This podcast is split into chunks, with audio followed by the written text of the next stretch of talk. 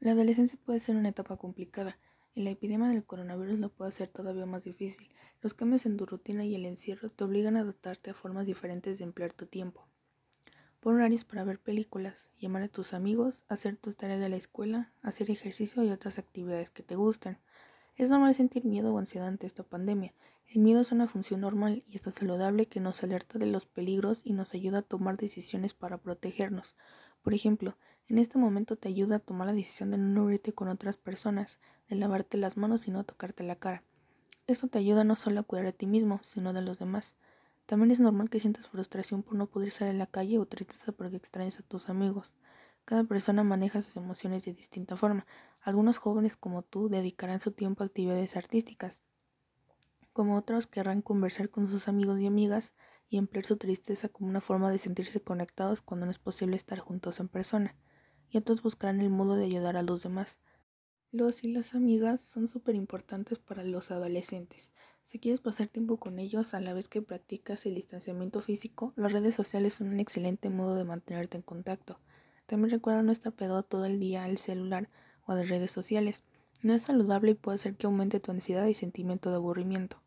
En una situación como la creada por el COVID-19 es muy útil dividir el problema en dos categorías, aquello que puedes cambiar y aquello que no puedes cambiar.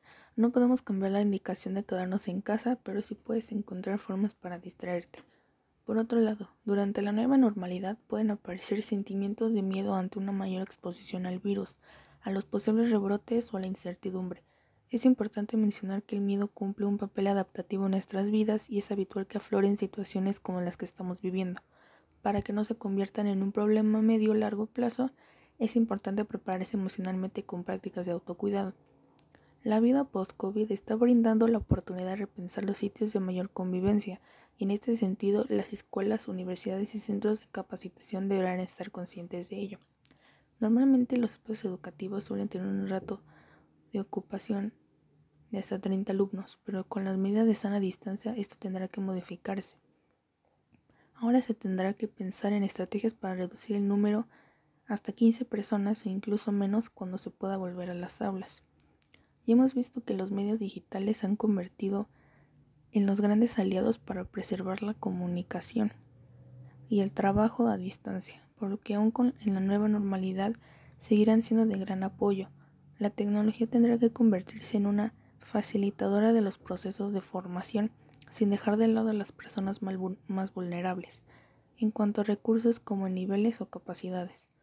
Y en el ámbito de lo social hemos descubierto el carácter esencial de los servicios sociales, los de gestión pública y los de iniciativa ciudadana, que están al pie del cañón ayudando a los sectores más vulnerables a hacer frente a esta crisis, afectando especialmente, como en las residencias, un esfuerzo insuficientemente reconocido, por cierto. Hola, soy Melanie Pineda.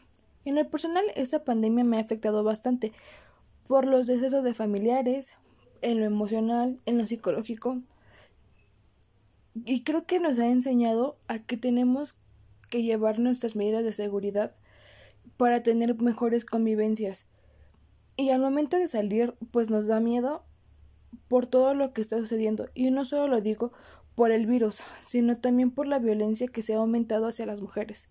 Y también